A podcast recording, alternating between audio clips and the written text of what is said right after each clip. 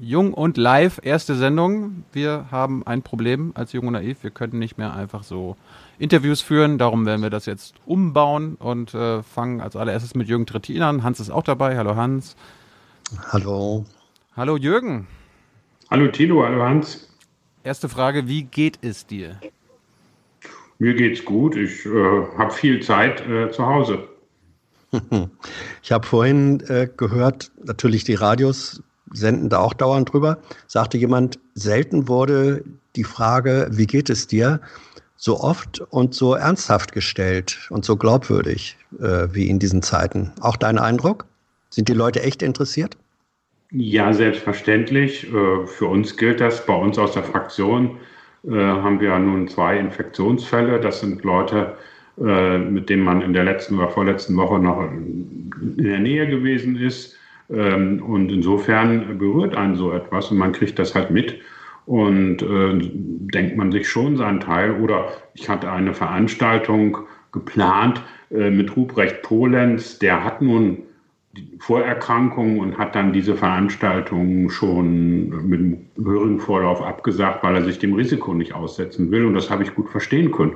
Das heißt, die Frage, wie man sich angesichts einer offensichtlich hochinfektiösen Krankheit die äh, für bestimmte Altersgruppen mindestens, aber wohl auch für Jüngere ein erhebliches Risiko beinhaltet.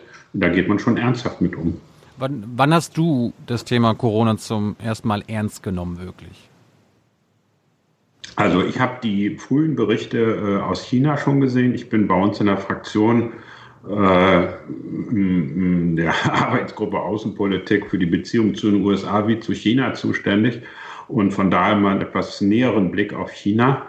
Äh, ich fand, äh, und das würde ich auch heute noch so sagen, eigentlich interessant, dass anders als bei SARS oder MERS äh, sie früher die Öffentlichkeit informiert haben als vorher. Sie haben das nicht zu dem Zeitpunkt getan, wo sie es hätten nach meiner Auffassung auch tun müssen. Aber es war deutlich früher und dann deutlich transparenter und insbesondere eine sehr umfassende wissenschaftliche auch Kooperationen über den Globus hinweg. Jetzt äh, ist es so, dass äh, die Informationen aus China zwar früher, wie du sagst, ähm, als in vergleichbaren Fällen rauskamen, aber es hat ja dann doch eine Weile gedauert, glaube ich, bis es zum Beispiel auch bei uns tatsächlich als eine Bedrohung für uns selbst und dann auch global wahrgenommen war. Ähm, teilst du den Eindruck und war das bei euch in der Fraktion oder bei dir als Person schon früher? Hast du also sagen wir, vor drei oder vier Wochen oder fünf Wochen schon gesagt, oh, das kommt auch auf uns zu? Nein, ich glaube, dieses Ausmaß, also würde ich für mich jedenfalls nicht in Anspruch nehmen, äh, dass wir eine Situation haben, wo wir global auch zum Beispiel ökonomisch in eine Krise reingehen, die ein deutlicher stärkerer Abschwung und schnellerer Abschwung gewesen ist als die Weltfinanzkrise 2008. Ähm, das habe auch ich nicht vorhergesehen. Dass es aber eine ernste Bedrohung sein könnte, das wusste man Daraus anfangs haben allerdings auch die Virologen ja äh, nicht das ganze Ausmaß der Infektiosität und der leichten Übertragbarkeit, glaube ich, erkennen können. Und insofern haben wir gesagt, okay, das ist jetzt so ein bisschen wie eine übliche Grippewelle. Und natürlich auch die trifft vor allen Dingen und gerade Menschen, die älter sind oder Vorerkrankungen haben, aber äh, man war sozusagen von dem ganzen Ausmaß, glaube ich, das war vor vier Wochen niemandem in diesem Umfang klar. Ich glaube auch niemandem von den virologischen Experten. Wir werden nebenbei auch eure Fragen hier einbauen. Ihr könnt nebenbei im Livestream, im Live-Chat eure Fragen an Jürgen stellen. Ich werde das nebenbei machen. Ähm, wie ist denn die Situation jetzt für euch Parlamentarier? Ihr seid in der Opposition, ähm, müsst ihr jetzt vertrauen, dass die Regierung alles richtig macht? Habt ihr irgendwelche Kontrollmöglichkeiten? Das Parlament ist ja dazu da, dass ihr die Regierung kontrolliert.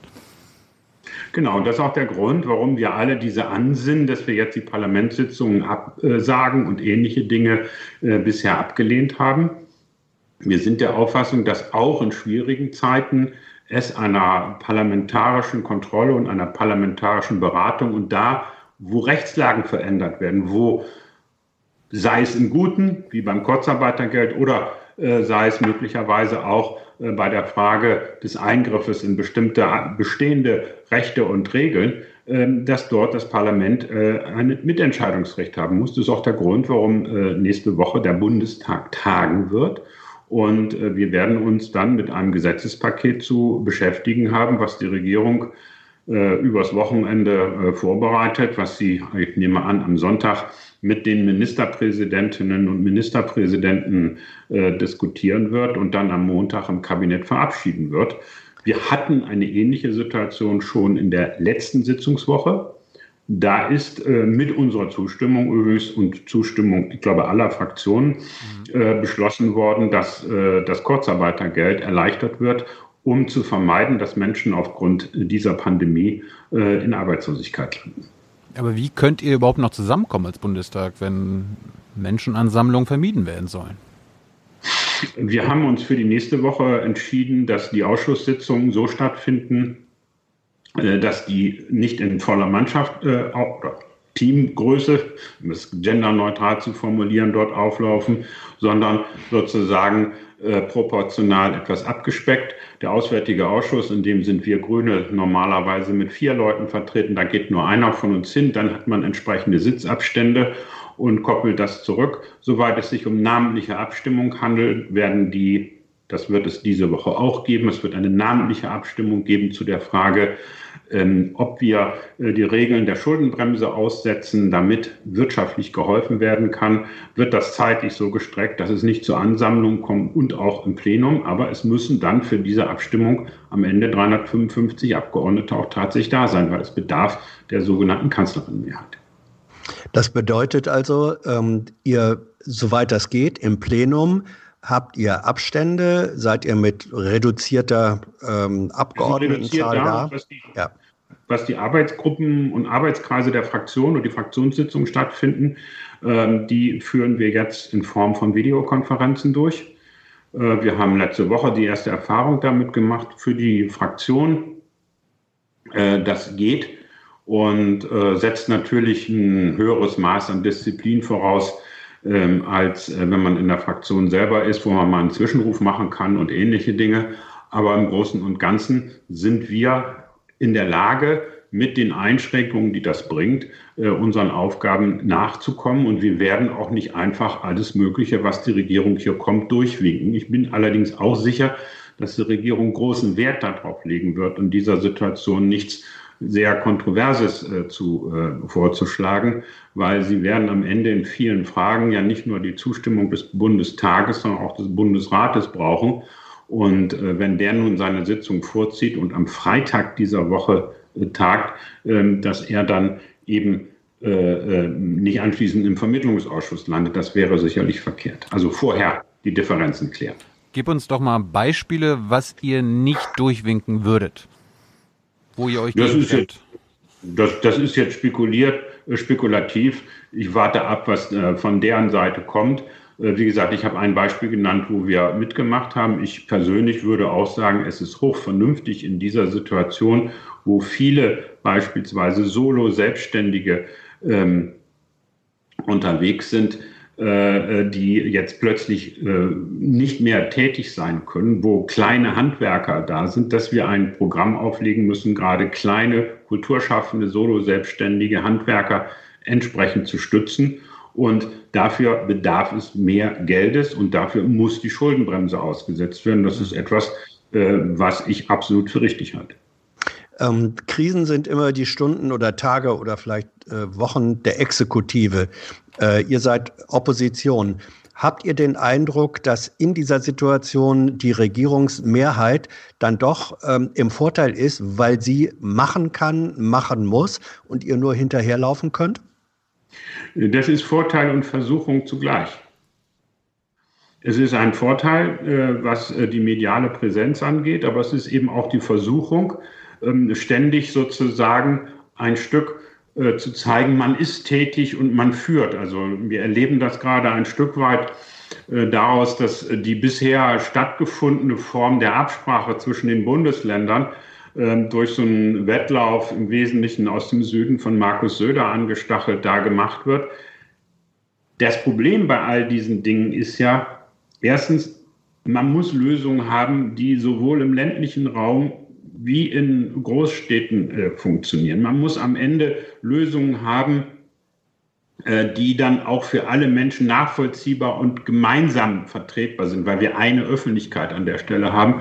Und insofern ist da sozusagen ein Punkt drin, wo ich denke, das ist auch eine Gefahr. Und es ist natürlich auch, äh, wenn man gerade in dieser Situation, was ich verstehe, auf Sicht fährt, man muss wissen am Ende, wann man von welcher Maßnahme auch wieder runterkommt.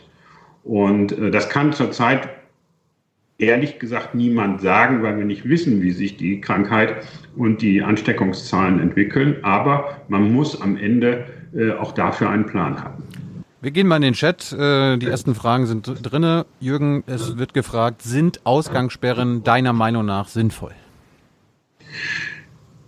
Ich glaube, dass das, äh, was zurzeit diskutiert wird, eigentlich eher auf ein Ausgehverbot hinausläuft. Also, dass man nicht auf Partys und ähnliche Dinge geht. Das ist angesichts der Geschichte äh, vernünftig. Das, was nicht vernünftig ist, ist Menschen, die beispielsweise alleine äh, im Hinterhof, im Wedding in einer 30, 40 Quadratmeter Wohnung bringen, sozusagen unter Hausarrest zu stellen. Ähm, das macht keinen Sinn. Das wäre eine Ausgangssperre. Ähm, das würde ich nicht für klug halten. Aber hinzubekommen, und ich glaube immer noch, dass man das auch ein Stück mehr über Vernunft als über Verbote hinkriegt, hinzubekommen, dass man nicht, wenn der Club beschlossen äh, wurde, äh, die Party im Späti fortsetzt ähm, oder äh, im Park. Ähm, das ist absolut notwendig und äh, das äh, muss erreicht werden. Und ich finde den Hinweis, hm, der hier gemacht worden ist, dass wir an diesem Wochenende wirklich eine Bewährungsprobe an der Frage haben, auch ob man solche freiheitseinschränkenden oder freiheitsmindernden Maßnahmen äh, umsetzen muss, äh, für richtig. Jetzt gibt's ja schon. Du hast ja, wenn ich, Entschuldigung, wenn ich, ich möchte da äh, fortsetzen. Also derjenige, der da gestern vorgeprescht ist, das hast du eben auch ein Stück weit kritisiert, war Söder. Der hat äh, sozusagen sich als, na, als eine Art Führer der Bundesländer präsentiert. Ähm, wie findest du das, was er an Maßnahmen vorgelegt hat? Das ist ja knapp vor dem Begriff ähm, des, des äh, ja, wie du sagtest, es ist eine Art Ausgehverbot. Ähm, war dieses, wie bewertest du dieses Paket? Gut, richtig, also, angemessen? Ich hätte mir gewünscht, dass Herr Söder das mit den anderen Ministerpräsidenten abspricht. Ich muss allerdings auch sagen, das hört sich jetzt komisch an, ich habe ein gewisses Verständnis wenn ich sehe, was äh, gerade bei dem schönen Wetter in Bayern passiert ist. Das war ja nicht nur äh, im äh, englischen Garten, sondern am letzten Wochenende ist angekündigt worden, die Zugspitzbahn zuzumachen. Daraufhin haben alle ihre Skier geschnappt, sind in den Lift rein, 60-Personen-Kabine, äh, nochmal letztes Mal Skifahren gefahren. Das war schlicht und ergreifend unverantwortlich, wenn man weiß, in welchem Ausmaß gerade Süddeutschland als Folge des Skitourismus in Ischgl und in Südtirol äh, sich äh, die Infektion verbreitet hat. Und insofern äh, an der Stelle zu sagen, Leute, das geht so nicht mehr das äh, teile ich. Und deswegen hätte ich mir eigentlich eher gewünscht, äh, dass man das besser miteinander koordiniert. Jetzt gibt es ja schon, ich nenne sie mal Ausgangssperren in Italien, in Frankreich. Ähm, wären solche Freiheitseinschränkungen in Deutschland überhaupt möglich? Da gibt es, äh, glaube ich, unter Juristen äh, Fragen, ob das in dieser Form so gestaltet werden kann. Äh, ich glaube auch nicht, dass man das alles miteinander vergleichen kann. Mhm. Die sogenannte Ausgangssperre in Belgien erlaubt sozusagen spazieren gehen und joggen und ähnliche Dinge. Es gibt Unterschiede zwischen Frankreich und Italien. Ich glaube, man muss sich das im Detail angucken, wie das ist. Was wichtig ist, und deswegen finde ich es eigentlich so, ja, so unerwachsen, sage ich mal, ähm, über äh, äh, das Verbot zu reden. Ich habe dieser Tage mehrfach Leute gehört, wir brauchen so ein Verbot, damit wir uns dran halten. Sorry, sind wir nicht erwachsen genug? Können wir nicht selber dieses gestalten? Wenn wir wissen, was wir tun müssen, warum muss uns der Staat dazu zwingen? Wie fandest du warum scheinen wir danach gezwungen zu werden? Wie fandest du Merkel? Also vor dem Hintergrund, ähm, wie bringt man Menschen dazu, vernünftig zu agieren, ohne äh, sie ins Verbot zu zwingen? Ich fand, dass Frau Merkel eine sehr kluge und für ihre Verhältnisse auch sehr nachdenkliche und gar emotionale Rede gehalten hat. ähm, und äh, habe das eigentlich unnötig gefunden, dass Herr Söder einen Tag danach nochmal den harten Hund markieren musste.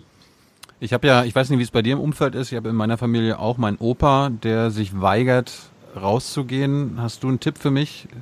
Der guckt vielleicht hier gerade zu, ähm, wie man ihn überzeugen kann, zu Hause zu bleiben. Der wohnt, er wohnt in MacPom in einem kleinen Kaff. Also er meint, der, der Virus kommt da nicht an. Du hattest eben schon, Thilo, du hast eben halt, Thilo, du hast gesagt, der weigert sich rauszugehen. Du wolltest das so, Gegenteil der, der sagen. Der weigert sich nicht rauszugehen. Ja. ja. Sorry. Ich finde, wenn, wenn, wenn der Opa äh, äh, bei diesem schönen Wetter, was zurzeit in Norddeutschland herrscht, ähm, äh, einen Spaziergang äh, macht, ist das in Ordnung. Er sollte vermeiden, Menschen zu treffen und er sollte vermeiden, äh, Menschen näher als anderthalb Meter zu kommen. Äh, die Frage, wie sich etwas verbreitet, kann man vielleicht begucken. Es hat in Hamburg, ich glaube in diesem Jahr, früher gab es das gar nicht, zum ersten Mal Skiferien gegeben.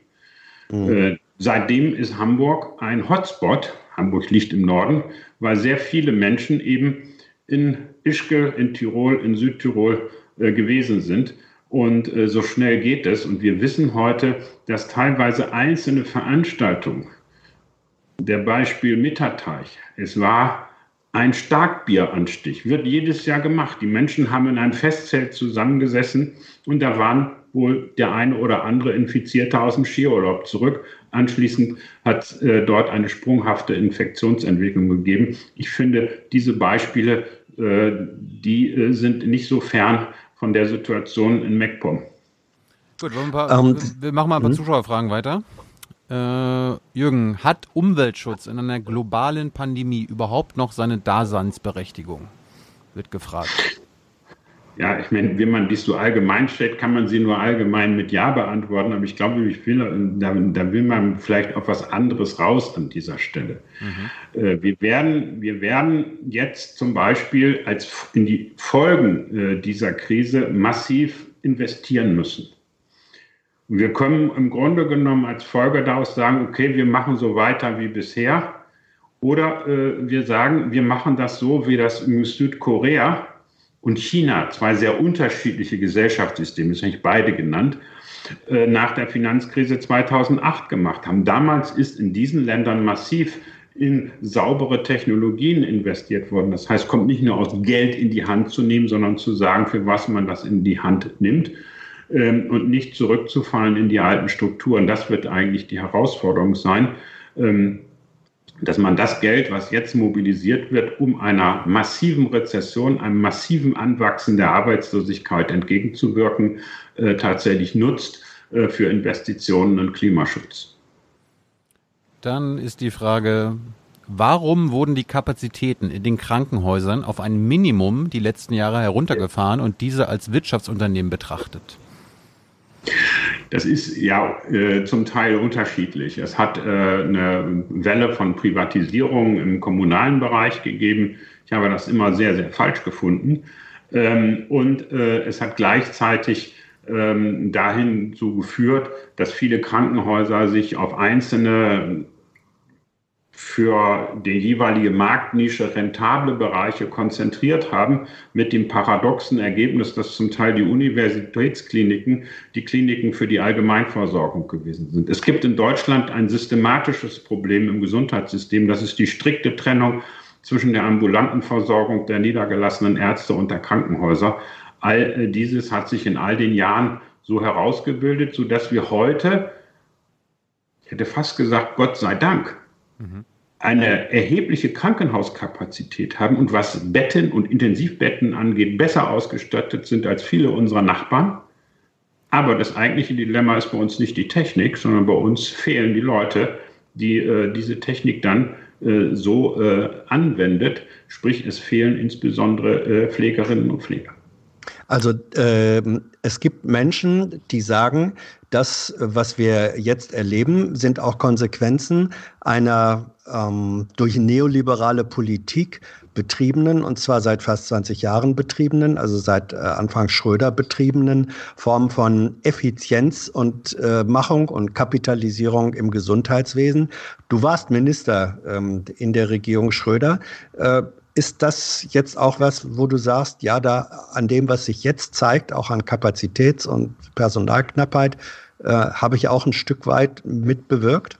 Man hat mit sicherlich seine eigene Verantwortung. Ich muss nur darauf hinweisen, dass ich seit 2005 nicht mehr in der Regierung bin, dass es seitdem ja. eine ganze Reihe von Maßnahmen gerade im Gesundheitswesen gegeben hat, äh, für die ich dann ungern in, in Haftung genommen werden würde. Aber es ist richtig, wir werden nach dieser Krise auch sehr ernsthaft darüber reden müssen, was heißt eigentlich für uns äh, eine kritische Infrastruktur? Ist es mit einer kritischen Infrastruktur vereinbar, äh, dass wir so wenig Pflegerinnen und Pfleger haben? Ist es mit einer kritischen Infrastruktur eigentlich vereinbar oder müssen wir nicht dafür Sorge tragen, dass beispielsweise Medikamente nicht unter verschiedenen Markennamen, aber in Wirklichkeit in zwei Firmen und die eine sitzt in Indien und die andere sitzt in China, für alle unsere chemischen äh, äh oder pharmazeutischen Industrien hergestellt werden. Das heißt, wir werden ein Stück Abschied, stärkeren Abschied vom Markt einleiten müssen. Blubdi will wissen von dir, ist die Corona-Pandemie ein guter Grund zur Einführung des BGE, also des bedingungslosen Grundeinkommens? Ich glaube, dass viele kleine Solo-Selbstständige heute sagen würde, das würde mir helfen. Meiner äh, Friseurin in der Nachbarschaft hilft es nicht, weil die muss trotzdem ihre Miete bezahlen und die wird sie vom BGE nicht bezahlen können. Also muss man ihr anders helfen.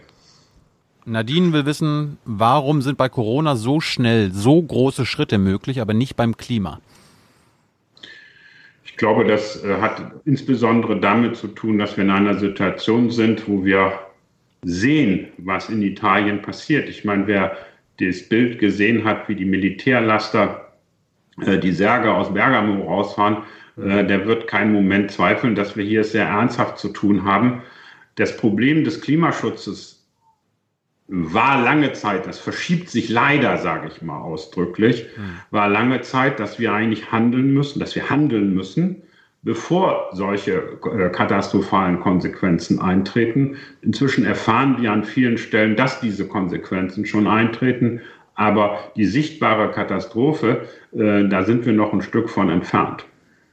Wie geht ihr denn intern in eurer Partei um? Also ich meine, es gibt ja auch, Robert Habeck ist ja nicht Teil der Bundestagsfraktion. Wie, wie geht die Partei, wie geht die Parteiführung mit der Krise jetzt um? Ich habe den Eindruck, dass sowohl unsere Partei wie Fraktionsführung ähm, da sehr klug mit umgehen. Wir haben uns sehr frühzeitig entschieden, äh, hier nicht irgendwelchen äh, Oppositionsreflexen zu äh, gehorchen, sondern nachzugucken, was sagt uns die Wissenschaft an dieser Stelle, was ist vernünftig, auch mit dieser Wissenschaft zuzulernen. Auch Herr Drosten hat ja seine Meinung und seine Einschätzung der Krise beispielsweise verändert über die Zeit. Das ehrt übrigens einen Wissenschaftler, dass er seine Position ständig überprüft und nachvollziehbar an dieser Stelle macht. Ähm, und insofern glaube ich, ähm, dass die Grundlinie äh, an der Stelle stimmt. Wir haben sehr stark betont, ich glaube in allen unseren Äußerungen, äh, die Verantwortung, die jede und jeder Einzelne in dieser Situation hat. Und vielleicht sind wir weniger anfällig äh, für solche symbolischen Aktionen, wie ich sie zum Beispiel aus Österreich erlebt habe, wo Herr Kurz äh, die Grenze äh, nach Südtirol zugemacht hat und dann nochmal zehn Tage in Ischke die Coronas-Party zugelassen hat. Das war kein konsistentes Handeln. Die Grünen sind ja ähm, im Grunde eine mindestens europäisch offene, eigentlich der Globalisierung, auch in Form von Mobilität von Menschen äh, und Gütern sehr offen gegenüberstehende Partei. Jetzt erleben wir ein Stück weit, du hast das angedeutet, sozusagen das hässliche Gesicht oder die negativen Aspekte von Globalisierung. Wird das äh, auch Auswirkungen haben müssen auf eure Vorstellung von globaler Gesellschaft oder werdet ihr jetzt auch sagen, nein, wir müssen stärker auch an nationalstaatlichen Regelungen vielleicht festhalten? Ich glaube, dass viele Dinge, das zeigt ja auch die jetzige Krise, wir sind äh, die, die Polen haben dann sozusagen die Grenze zugemacht. Es ist drei Tage gut gegangen. Dann haben sie festgestellt, auch ihre äh, Menschen, die jenseits der Grenze Geld verdienen, stehen die ganze Zeit im Stau. Ist der Waren- und Verkehr funktioniert nicht mehr in dieser Form.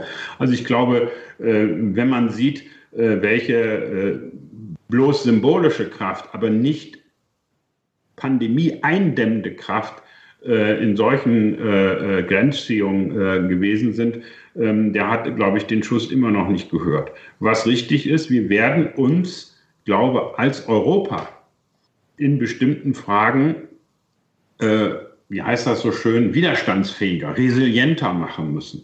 Das heißt, wir brauchen äh, natürlich Fragen, sind wir in der Lage, in solchen Krisen auch die Zustände, nötigen Medikamente, die nötige Schutzausrüstung und ähnliche Dinge auch tatsächlich herzustellen. Und ich glaube, das habe ich ja vorhin schon gesagt, da wird es weniger um weniger Markt und um mehr europäische Lösungen äh, vor Ort geben.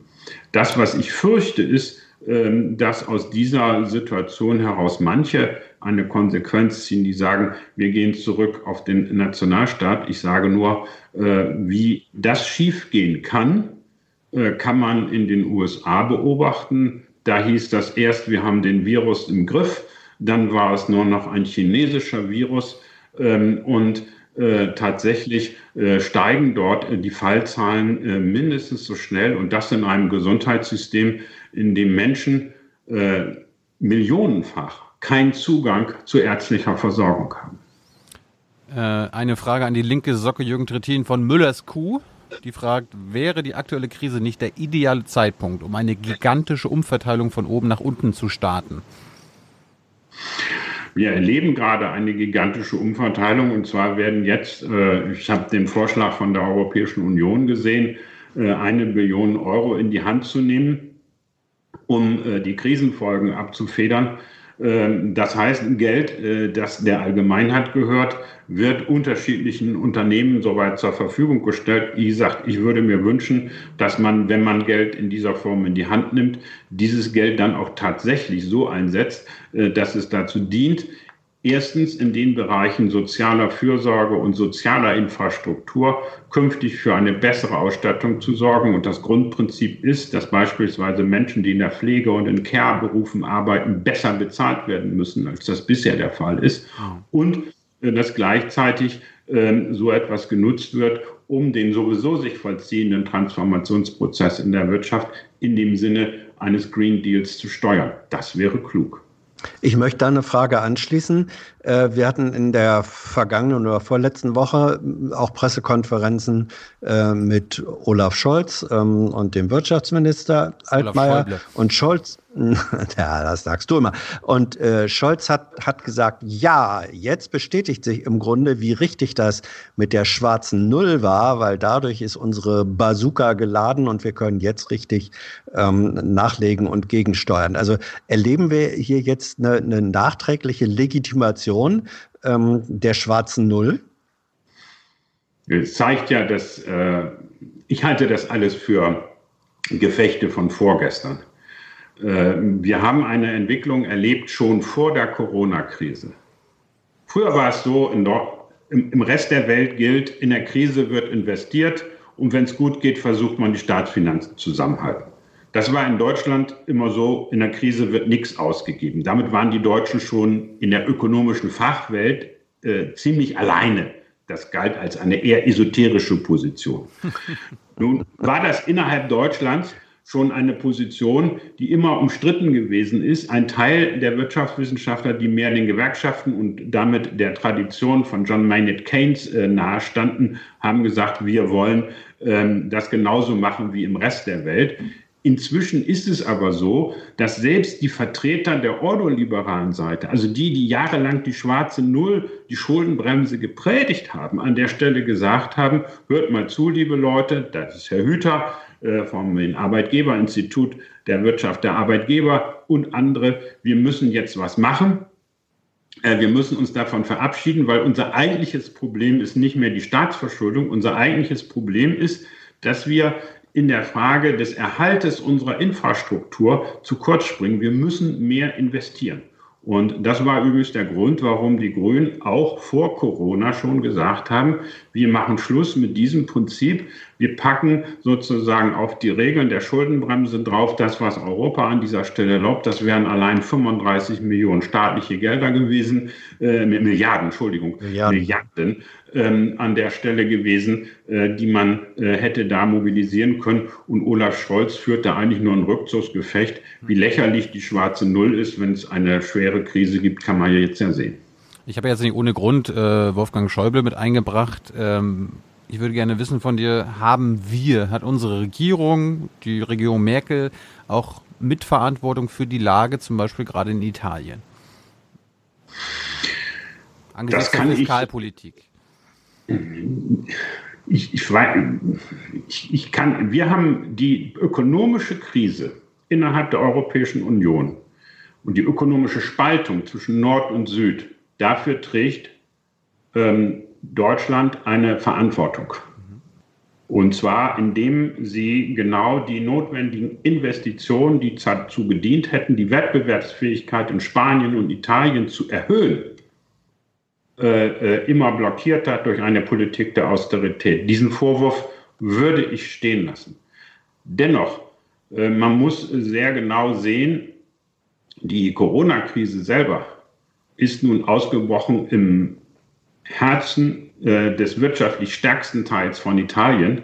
Da hat man zum Teil Haushaltseinkommen auch im Schnitt die äh, denen der Schweiz nicht ganz unähnlich sind. Also ganz so plump äh, äh, in der Analogiebildung kann man an der Stelle nicht sein. Aber wenn man sich jetzt ja, der, darüber der, beklagt, der, Punkt, der Punkt ist, der Punkt ist ein bisschen, vielleicht äh, haben wir Mitverantwortung, dass wir die Italiener nicht so viel quasi in ihr Sozialsystem investiert lassen haben in das Gesundheitssystem, sodass jetzt das habe ich, das, das habe ich ja gesagt. Nur ob die Italiener das dann so gemacht hätten und was ja. sie daraus gemacht hätten, das ist immer noch eine andere Frage. Insofern, ich habe bewusst gesagt, es gibt eine Verantwortung, dass die ökonomische Spaltung in Europa und insbesondere die Arbeitslosigkeit, die aber vor allen Dingen den Süden Italiens trifft, nicht überwunden worden ist.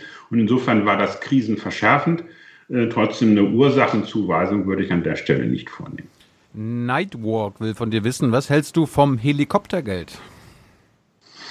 Äh, es kann sein, dass das auch in Europa äh, unabweisbar wird, denn viele, gerade kleine Selbstständige, äh, denen ist nicht geholfen, dass ihnen jetzt Kredite gegeben werden, weil sie werden einen lang, möglicherweise langanhaltenden Einbruch ihrer Geschäftstätigkeit erleben. Sie müssen trotzdem ihre Mieten und gegebenenfalls auch ihre Gehälter bezahlen.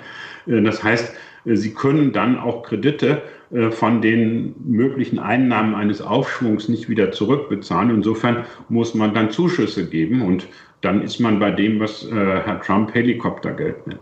Aber erklär doch mal, was, würde, was heißt das? Das heißt, dass große Unternehmen und kleine Unternehmen und in manchen Fällen auch private Haushalte schlicht und ergreifend einen Scheck bekommen, den sie nicht zurückbezahlen müssen. Das ist mit Helikoptergeld gemeint. Also eine Art einmaliges, bedingungsloses Grundeinkommen. Edge, Edge fragt, kann man Hartz-IV-Sanktionen während der nächsten Zeit, zum Beispiel bezüglich Corona, aussetzen? Ich bin generell gegen diese Hartz-IV-Sanktionen, die sind Unsinn, aber spätestens jetzt sollte man sie aussetzen, genauso wie es richtig ist, dass die Bundesregierung nach viel Druck auch von unserer Seite aus nun angefangen hat zu sagen, es darf bis September niemand wegen ausbleibender Mietzahlungen aus seiner Wohnung geklagt werden. Das äh, ist in dieser Situation unabdingbar. Apropos Miete, äh, gibt es irgendwie rechtliche Möglichkeiten, Vermietern aufzuerlegen, dass sie keine Miete ein, also einnehmen wollen und sollen? Also, also dass, dass die Mietzahlung von Menschen äh, pausiert wird. Also ich kenne die genaue, die genaue Formulierung des Gesetzentwurfs nur aus nicht, sondern nur die, die Absicht in der Presse, die sagt, äh, die Mietzahlung kann ausgesetzt sein und der muss äh, sozusagen, darf deswegen nicht gekündigt werden. Äh, das ist das, was die Bundesregierung jetzt vorschlägt. Damit ist aber der Anspruch des Vermieters, eine Miete zu bekommen, nicht aufgehoben. Wenn der Staat das nicht will, würde der Staat notgedrungen sagen müssen, okay, dann zahlen wir. Weil natürlich nicht jeder Mieter ist die Deutsche Wohnen. Es gibt auch welche, äh, die haben einen Teil ihres Hauses vermietet, äh, damit sie sozusagen äh, ihr im Alter oder sonst was ihr Einkommen haben. Da muss dann etwas gemacht werden. Wie das genau gelöst ist, werden wir am Montag wissen, wenn das Kabinett entschieden hat. Wie lange ist oder wie überhaupt ist zu gewährleisten, wenn die Situation, äh, dass vor allem Kinder zu Hause bleiben müssen, Schulen geschlossen äh, bleiben, das kann über Wochen und Monate gehen, wenn dann eigentlich berufstätige Eltern sich kümmern müssen, äh, Verdienst- und Einnahmeausfälle haben. Äh, welche, welche Mittel, welche Instrumente kannst du dir vorstellen, das aufzufangen, wenn das über Wochen und Monate geht? Ja, wir haben ja über verschiedene Instrumente schon gesprochen. Wir haben Leute, die in Kurzarbeit geschickt sind, die können dann sozusagen auch betreuen äh, in der Zeit und kriegen sozusagen äh, einen Teil ihres Einkommens entsprechend zurück über diese Regeln. Und äh, es gibt auch äh, diesen denkbaren Fall des sogenannten Helikoptergeldes. Aber ich glaube, es nützt zurzeit nichts, äh, da groß äh, drüber zu spekulieren, weil wir alle nicht wissen, wie sich äh, die Dinge weiterentwickeln. Und das ist, glaube ich, ein Teil des Un auch des, der Schwierigkeit, die es zurzeit in der Gesellschaft gibt. Die Menschen, mich eingeschlossen, das sage ich nicht besserwisserisch, die Menschen haben sich sehr, sehr schwer damit, mit Unsicherheit äh, zu leben äh, aber zurzeit kann, selbst wenn man dreimal nachfragt, sagt einem niemand, wie lange sich dieses entwickeln wird und wie lange ähm, dieser Zustand, den wir jetzt haben, anhalten wird. Die nächste Frage. Ich bin ein bisschen leise. Ich weiß, dass ich kann das, äh, liebe Leute im Livestream, erst beim nächsten Mal ändern. Darum bitte Verständnis. Ich bin nicht so laut wie Hans und Jürgen. Äh, nächste Frage. Ist es sinnvoll, Menschen, die sich vom Coronavirus wieder erholt haben, von einer möglichen Ausgangssperre zu befreien? Habt ihr euch da eingelesen? Ja, ja aber das müsste, müsste man den Virologen fragen. Äh, nach meinem Informationsstand ist es so, dass erstens unklar ist, wie lange jemand äh, infektiös ist. Ähm, und äh, zweitens, ähm, ob sozusagen und in welchem Umfang hier eine Verbreitung stattfindet. Insofern äh, würde ich da äh, einfach auf die Fachwelt verweisen. Lukas, Lukas fragt dich, wieso ist Politik anscheinend immer reaktiv und nie auf lange Sicht angelegt? Das schon, diese erstens die Grundannahme würde ich nicht teilen, aber wir sind zurzeit in einer Situation, wo die Welt mit einem neuen Erreger konfrontiert ist. Es gibt äh, Gesellschaften, die, weil sie eine andere Epidemieerfahrung bei SARS und MERS vorher gemacht haben, möglicherweise etwas besser aufgestellt waren als unsere Gesellschaft. Aber selbst diese Gesellschaften haben Hunderte von äh, Toten in China äh, gehabt und äh, äh sind plötzlich in eine Situation gekommen, wo sie auf sich improvisieren mussten. Das gibt es manchmal und äh, ich würde es für völlig falsch halten, wenn politisch Verantwortliche äh, den Eindruck erwecken würden, äh, sie könnten alles regeln und sie würden das von vornherein schon im Griff haben. Das ist nicht so. In bestimmten Situationen muss im Handeln gelernt werden und äh, das ist äh, tatsächlich in der jetzigen Situation die eigentliche Herausforderung. Ähm, es gibt ja Menschen bis in diese Tage hinein, äh, auch Mediziner, auch ehemalige Bundestagsabgeordnete, die immer noch sagen, es ist übertrieben, es ist äh, eigentlich nichts anderes als die normale Grippe, die Todeszahlen ähm, sind auch nicht andere als in anderen Grippejahren. Ähm, und das wird gesagt und geschrieben immer noch, auch angesichts dieser dramatischen Zahlen aus Italien und Spanien, ähm, was steckt dahinter? Und du kennst zum Beispiel, also Wolfgang Wodak äh, ist einer, der da im Moment eine prominente Figur ist. Den kennst du noch äh, aus Bundestags, als Bundestagsabgeordneten. Kannst du das begreifen? Was steckt dahinter? Ich bin eigentlich eher erstaunt darüber, weil äh, man muss sich schon die Mühe machen, sozusagen gerade in dieser Zeit auch auf dem Stand sozusagen der Wissenschaft zu bleiben. Dieser Satz von ihm, dass man bei Grippe und Grippe in jedem Jahr bestimmte Zahl von Toten hatte. Den haben auch bekannte Virologen am Anfang des Auftretens dieses Virus so gesagt.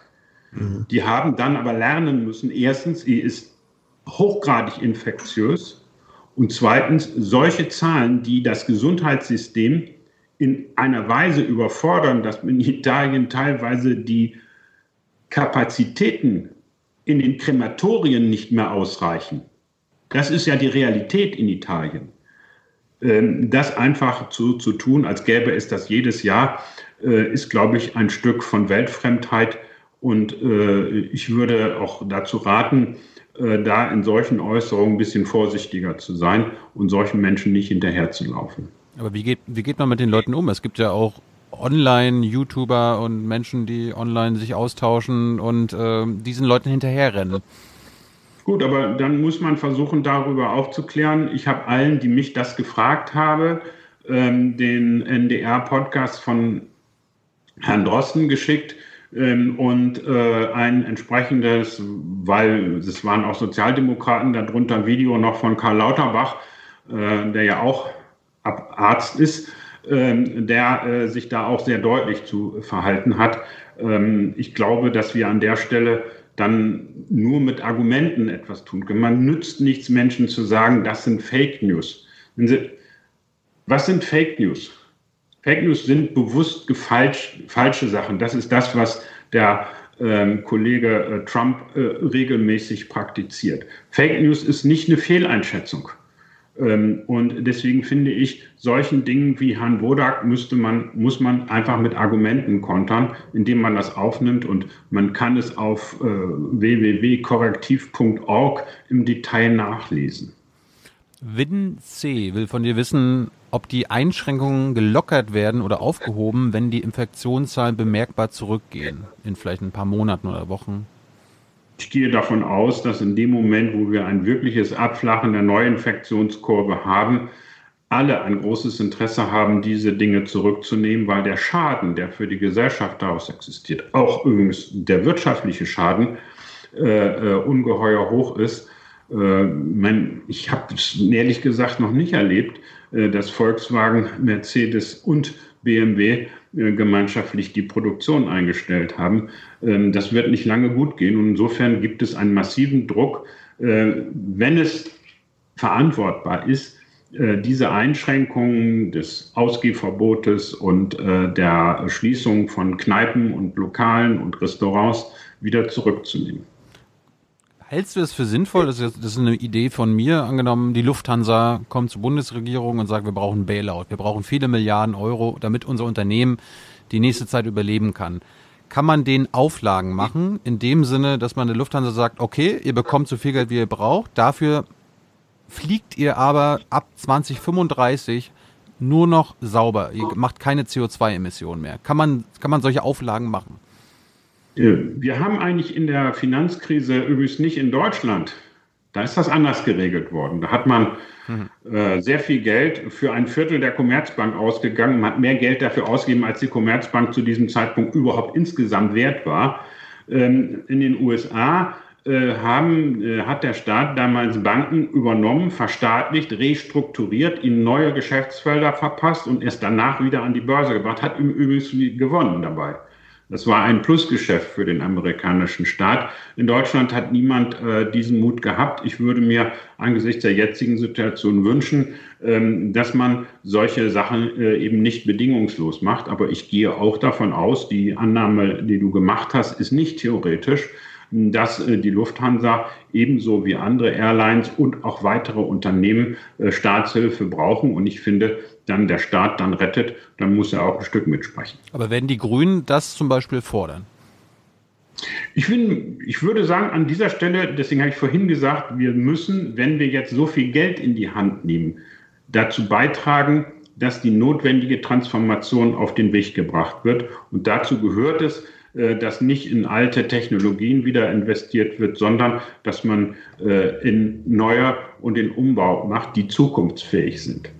Wie groß, Jürgen, ist aber das Risiko, dass wenn sagen wir, diese ja immer noch ansteigende äh, Welle von, von Lockdown, wenn es wieder in den Normalbetrieb übergehen sollte, wann immer das ist, drei Monate, fünf Monate, nächstes Jahr, dann könnte es doch aber auch sein, dass dann gesagt wird, Leute, jetzt haben wir so viel Geld ausgegeben, jetzt können wir nicht noch weiter investieren für einen grundlegenden Umbau der Gesellschaft. Also dass das, was unter zum Beispiel Bekämpfung von Klimawandel nötig wäre, da mhm. könnte dann unter Umständen gesagt werden, sorry, die Kohle haben wir jetzt äh, in der Corona-Krise ausgegeben.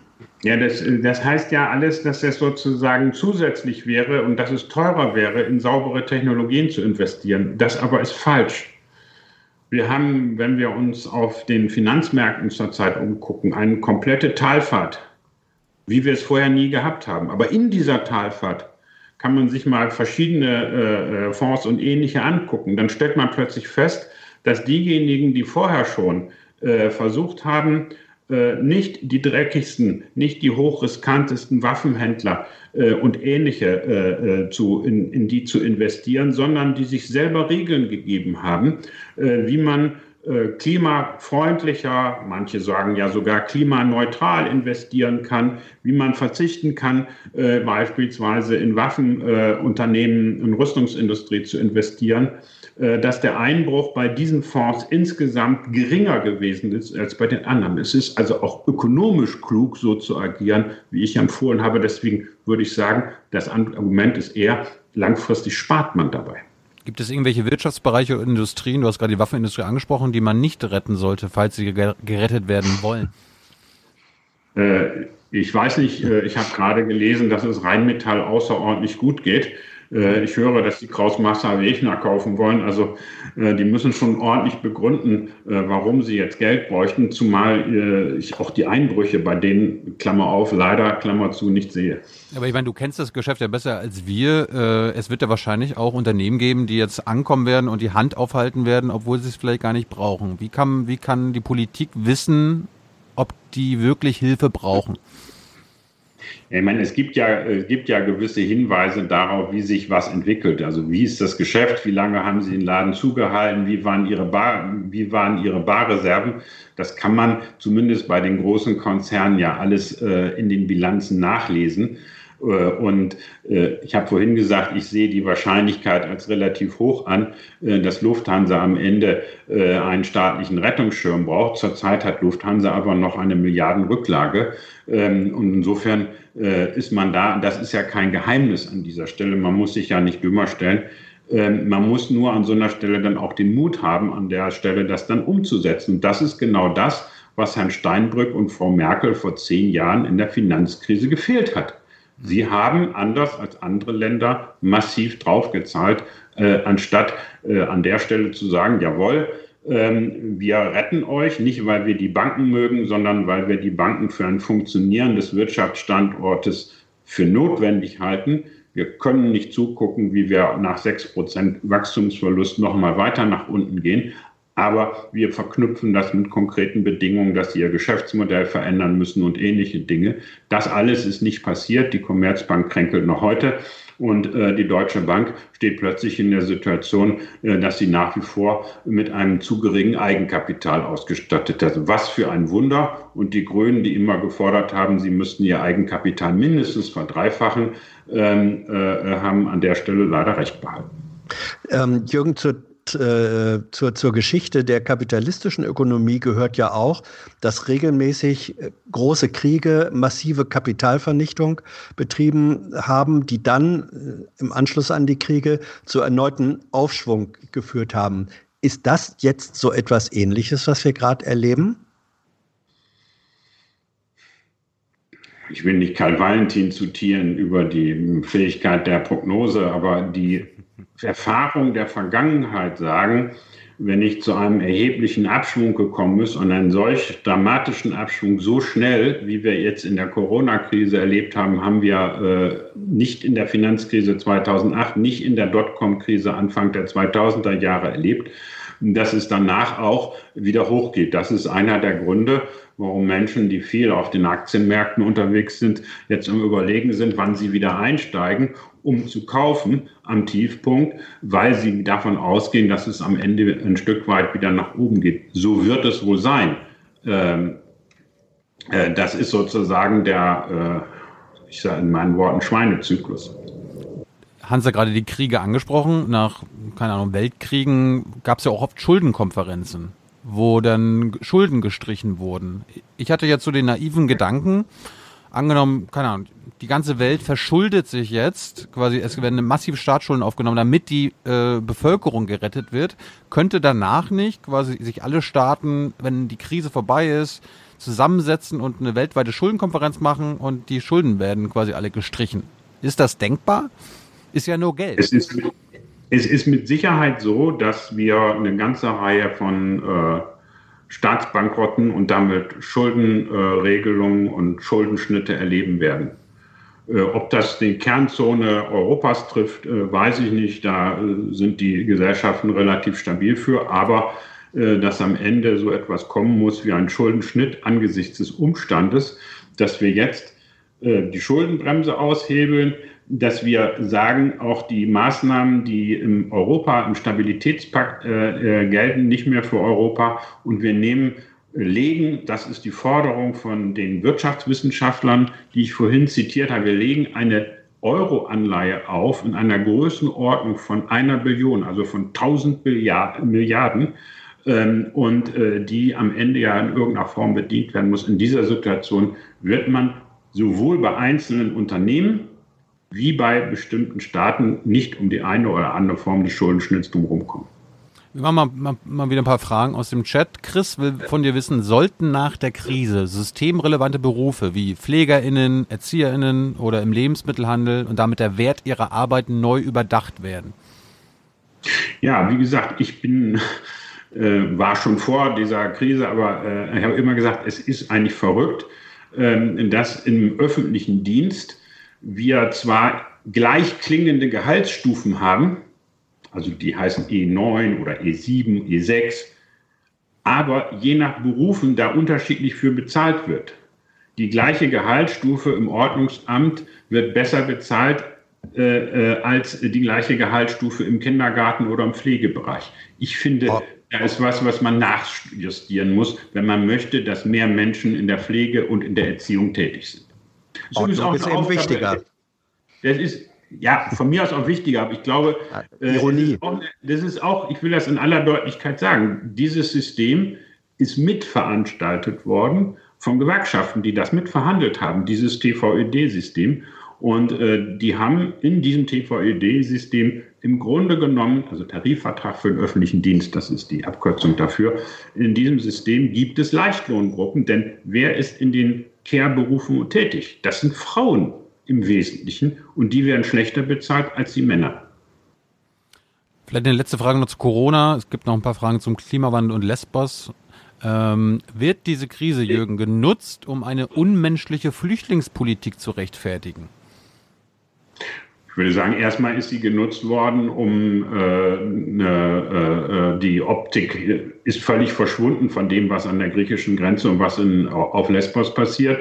Und äh, es haben sich äh, diejenigen, die in Europa darauf setzen, äh, abzuschotten, die Polen, die Österreicher an dieser Stelle äh, erstmal bestätigt gefühlt. Leider sind sie dann äh, von einem Virus, der keine Nationalität, keinen Respekt vor Alter, Klasse und Geschlecht kennt, äh, widerlegt worden. Dann reden wir mal über Lesbos. Viele, viele Leute im Chat fragen sich, ähm, ob du eine Bewertung der aktuellen Situation in Lesbos hast. Es gibt ja Erik Marquardt und so weiter, die ja vom, bis vor ein paar Tagen noch vor Ort waren, ein Kollege von dir aus dem Europaparlament. Wie schätzt du die Situation in Lesbos ein? Auf Lesbos. Die ist einfach katastrophal und wenn es dort, äh, wenn es dort äh, zu einer relevanten Infektion mit dem Coronavirus kommt, dann haben wir dort eine echte Katastrophe, die weit über das hinausgehen wird, als was äh, im Norden Italiens passiert ist. Wir haben ungeachtet dieser Katastrophe schon über seit Monaten verlangt, ähm, dass die unbegleiteten Kinder und Jugendlichen, die auf diesen Inseln sind, dort nach Deutschland und nach Europa geholt werden und dass gleichzeitig Griechenland unterstützt wird bei dem Umgang und der Verteilung mit äh, den Flüchtlingen dort. Äh, das ist ein europäisches Problem und wenn etwas ein europäisches Problem ist, dann kann man nicht sagen, da soll ein einzelnes europäisches Mitgliedsland mit fertig werden. Es ist ja auch ein europäischer Deal mit Herrn Erdogan gewesen und nicht ein griechischer. Dann fragt Kai J in der, im Chat, der bezieht sich auf die Tafeln hier in Deutschland. Die machen ja teilweise jetzt reihenweise zu. Was macht man denn für Menschen, die zur Tafel müssen? Ich habe aus der Szene, ich bin da kein Experte für, aber aus der Szene derjenigen gehört, die sich zum Beispiel mit äh, der Versorgung von armen Kindern im Rahmen von Arche und so bemühen, die gucken, ob sie ihre Klientel versuchen, ähm, selber aufzusuchen, um die Versorgung auf diese Weise sicherzustellen. Es ist keine befriedigende Antwort, aber es ist äh, schwierig, hier diese Abwägung zu treffen. Äh, aber äh, ich glaube, dass der Staat äh, mit dazu beitragen muss, kann sich nicht in so einer Situation einfach darauf verlassen, was bisher äh, insbesondere ja auch kirchliche Wohlfahrtsorganisationen gemacht haben. Dann wird gefragt, wie sollen kleine und mittlere Haushalte bzw. Betriebe die notwendigen Vorschusskosten einer ökologischen Wende stemmen, aktuell noch? Wird die Absurdität der schwarzen Null hierfür beseitigt? Ja, die schwarze Null, das hatten wir schon, äh, die mhm. äh, sehe ich ziemlich am Ende. Ähm, äh, was äh, die Frage der ökologischen Umsteuerung angeht, ich glaube, dass wir in der jetzigen Situation, gerade wenn neu investiert werden muss, Situationen auch hinbekommen müssen. Und das ist Verantwortung politischer Rahmensetzung. Dass es für das kleine Unternehmen nicht lohnend ist, in die alte Technologie zu investieren. Dazu gehören solche Fragen wie ein vernünftiger CO2-Preis etwa. Hm. Äh, aktuell wird auch äh, in Sachen Corona Homöopathie immer wieder äh, thematisiert. Bei euch ist das ja auch umstritten. Ische fragt, warum unterstützen manche Grüne die Homöopathie noch? Bist du auch einer davon? Der, der Streit um die Homöopathie geht um die Frage, äh, ob Homöopathie äh, tatsächlich etwas bewirkt. Wenn ich die evidenzbasierte Medizin mir richtig angeschaut habe, ist es so, dass es nicht mehr bewirkt als ein Placebo-Effekt. Mhm. Das ist eine interessante Feststellung, weil das heißt nicht, dass sie wirkungslos ist, sondern dass sie den gleichen Effekt hat wie ein Placebo. Mhm. Und äh, da der Streit dann darüber angefangen hat, ob das äh, von Kassen bezahlt werden muss, muss ich sagen, wenn einzelne Kassen bereit sind, für den Placebo-Effekt zu bezahlen, sollen sie es tun. Wenn andere das nicht tun, sollen das auch machen. Ich würde einfach zur Entspannung in dieser Frage äh, rein, obwohl ich, wie gesagt, den Befunden der evidenzbasierten Medizin nachdrücklich zustimme. Es gab eine Frage zu Blutspenden. Das DRK, Deutsches Rotes Kreuz, äh, meldet ja, dass die Blut, die Blutreserven knapp werden. Setzen sich die Grünen dafür ein, dass Homosexuelle auch Blut spenden dürfen? Haben wir immer schon getan, weil wir äh, angesichts des Fortschritts der Medizin und der Feststellung der Belastung mit äh, HIV-Viren äh, das nicht mehr für zeitgemäß halten. Mhm. Und dann gab es nochmal die Frage nach den Notstandsgesetzen, die ja Ende der 60er auf den Weg gebracht wurden. Haben die, könnten die irgendwas äh, mit unserer aktuellen Krise zu tun haben? Wird das irgendwann vielleicht relevant? Die Grundvoraussetzung für die Notstandsgesetze äh, im Widerstand zu, zu habe ich mich politisch entwickelt. So lange ist das schon her. Ähm, aber die Grundvoraussetzungen für die Notstandsgesetze sind äh, durch äh, das Vorliegen einer Pandemie nicht gegeben. Was wir jetzt erleben werden, ist, dass äh, das Bundesgesundheitsministerium einen Gesetzentwurf vorlegt, wo er sich mehr Kompetenzen in der Gesundheitsvorsorge haben. Diesen Gesetzentwurf wird man sich sehr genau angucken müssen. Da kann es nicht von vornherein eine Zustimmung für geben. Müssen wir du hast eben, äh, ja, mach du erst. Müssen wir damit rechnen oder ist es möglich, dass die Bundeswehr auf der Straße patrouilliert? Ich, ich, halte nichts davon zu spekulieren. Womit wir rechnen müssen, ist, dass die Bundeswehr ihre medizinischen Kapazitäten zur Verfügung stellt. Und das würde ich außerordentlich begrüßen.